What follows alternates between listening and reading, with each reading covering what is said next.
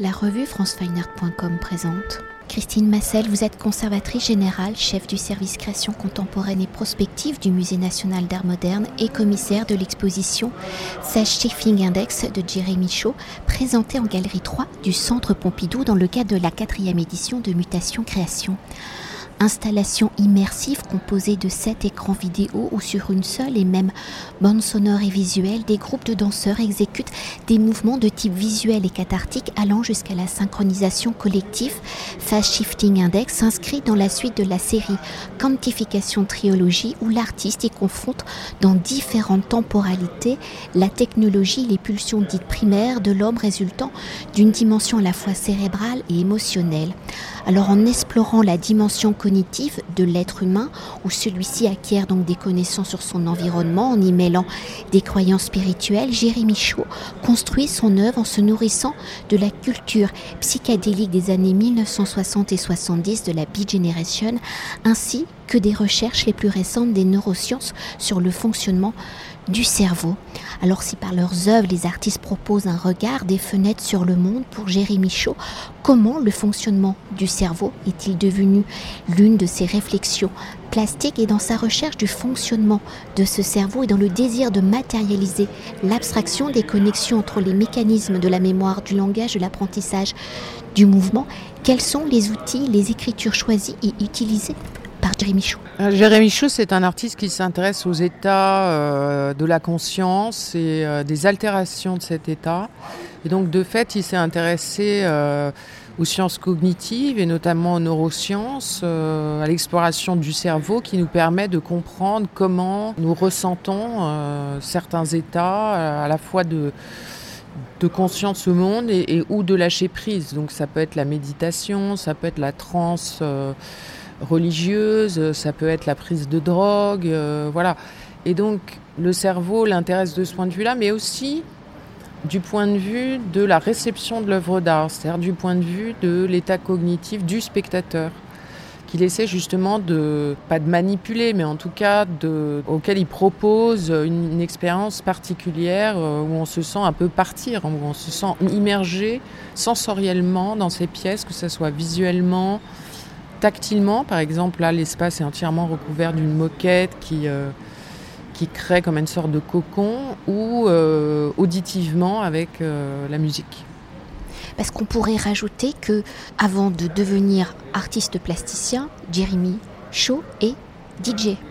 L'importance dans la musique. Bien sûr, la musique est fondamentale dans son dispositif multisensoriel et il a été lui-même euh, un DJ et il a eu un groupe musical qui s'appelle Cycle Square qu'on peut euh, retrouver facilement et qui euh, a émergé en fait pendant les années rave, techno. donc il y a vraiment aussi cette, cette aspiration à une extase collective qui fait partie de, de son vécu personnel. Euh, et en même temps, euh, c'est couplé avec un intérêt beaucoup plus large pour les sous-cultures qui vont bien au-delà du monde de la musique, puisqu'il y intègre euh, les sectes, les, personnes qui prennent par exemple du MDMA. Il a fait une pièce vidéo où on voit sept portraits de personnes sous drogue, etc. Ça s'inscrit dans une longue tradition artistique qui a débuté bien avant euh, les années 90, si on pense à la Beat Generation. Euh, un des ouvrages de, référence de, de Jérémy, c'est Les portes de la perception d'Aldous Huxley, évidemment, et, toute cette tradition, en fait, de la sortie de soi, puisque la traduction étymologique du mot extase.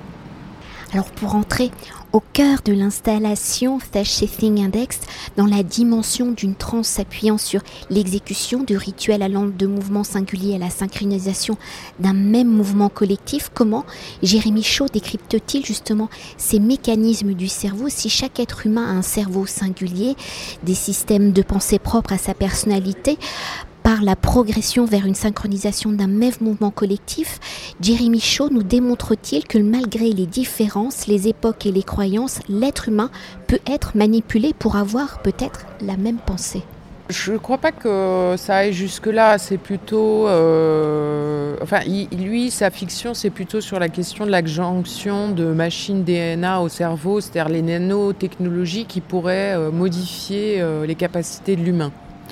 C'est pas tant sur la manipulation et l'obtention d'une pensée unique qu'il se, se, penche. c'est plutôt sur les potentialités de ces nanotechnologies dans le sens de sauver l'humanité.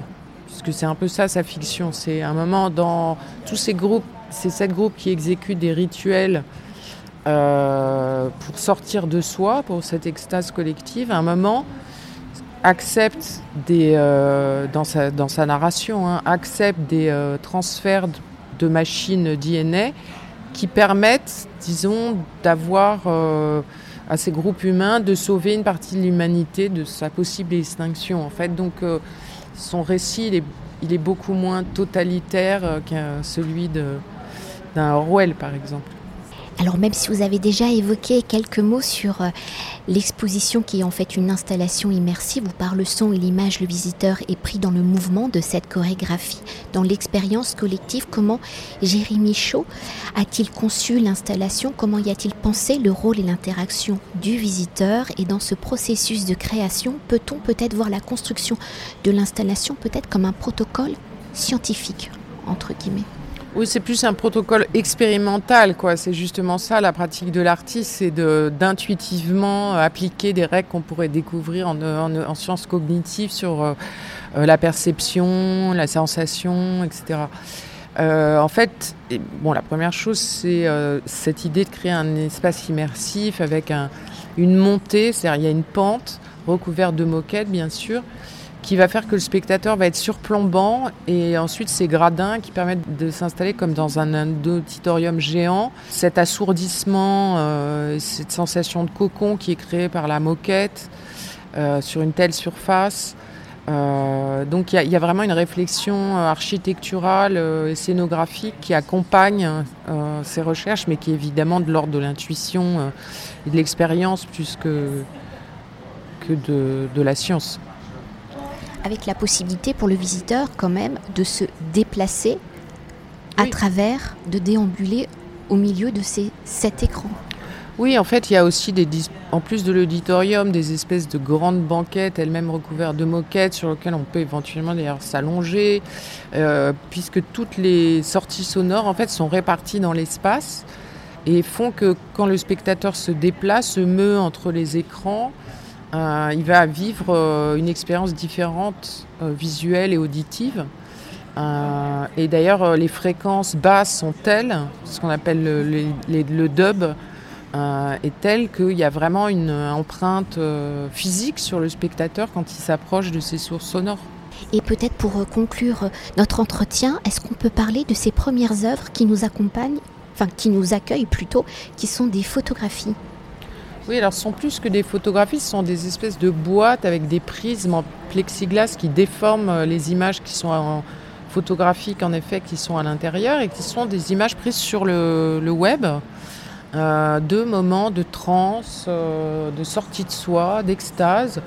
et qui sont d'ailleurs plus de l'ordre du religieux, là en l'occurrence, ou de pratiques religieuses spécifiques, puisqu'on voit par exemple un personnage avec sa casquette, Jésus, Northwest, on suppose qu'on est aux États-Unis, au Canada, euh, dont est originaire euh, Jeremy Shaw. Et ce sont euh, des, espèces de, boîtes à exploser les images à, travers ces prismes et, et les réflexions de la lumière. Merci. Merci à vous. Cet entretien a été réalisé par franceweiner.com.